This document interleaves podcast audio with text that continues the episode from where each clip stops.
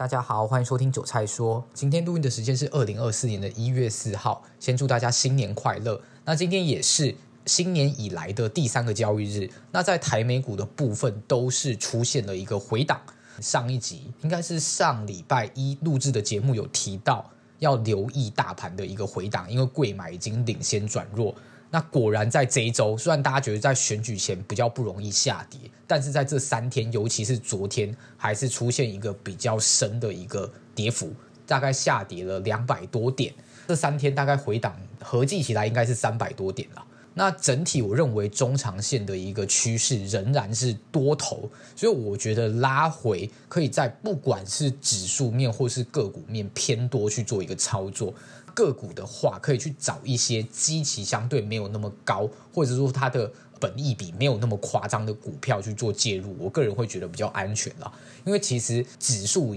在还原全息的一个加权指数已经创下新高，在这样的状况下，个股都在新高是很合理的。但是有很多的个股，我还是觉得它距离它基本面的那个。本一比评价超出了太多，就是那个倍数已经高到有点夸张了。当然，这是我个人的一个理解了。当然，你也可以说是，不管是法人或是投资人愿意可以给这样股票比较高的本一比的评价，去推升它的股价，这个说法我也是接受的。只是就是个人的一个呃操作理念，可能还是会觉得这样一个估值过高的股票比较危险，所以比较不会做太大范围的一个布局。那短线上会回档，主要贵买开始领跌这个迹象之外。因为美元指数其实弱势的非常非常的久了，从美元指数可以观察到，从去年升息的高点一百一十二还一百一十三吧，到现在已经大概到一零二一零一了。然后在汇率方面，尤其是年底的时候，台币急升，升值的速度有多快呢？一度是升到了一美元兑大概三十点六台币左右。我只能说它的速度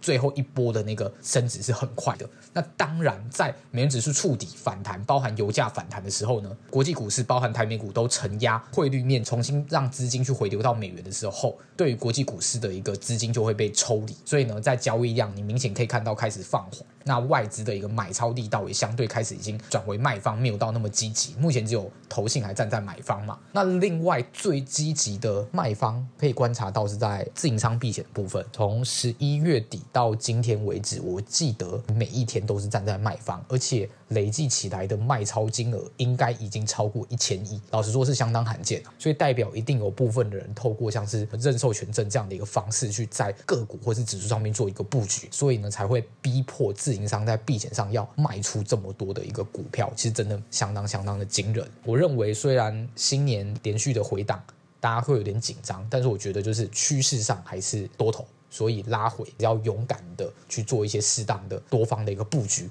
那当然，在一月中旬即将迎来台湾二零二四的一个总统大选，所以呢，在总统大选的前夕，资金或是说避险的一个情绪会比较浓厚。因为其实，在任何的事件为什么会对股票造成波动，就是跟大家的期望有落差的时候才会有波动。我相信，如果他真的在乎台湾总统大选的选举结果的话，一定会在先前在这段时间，或是更早早就去了解民调，或是可能谁会当选的这件事情。所以他心里已经有个预期了，但是如果选出来的结果是与他们之前预期的结果有大相径庭的状况下，可能就会对股市不管是涨或是跌，但是它会造成一个比较大量的一个波动。所以我认为，如果这时候你真的担心，然后你又是手上全部都是做多的话，我认为可以去做一些适当的买进 put 的选择权的一个避险，或者是放空期货。但放空期货的整个杠杆倍数比较高了，就是选择权的一个杠杆倍数，或是你的最大损失金额是比较可控的。所以我认为会是一个比较不错的选择，去选择一个价外的 put 去做一个操作。那以上就是今天节目内容。如果喜欢我的频道的话，可以继续追踪我后续的节目哦。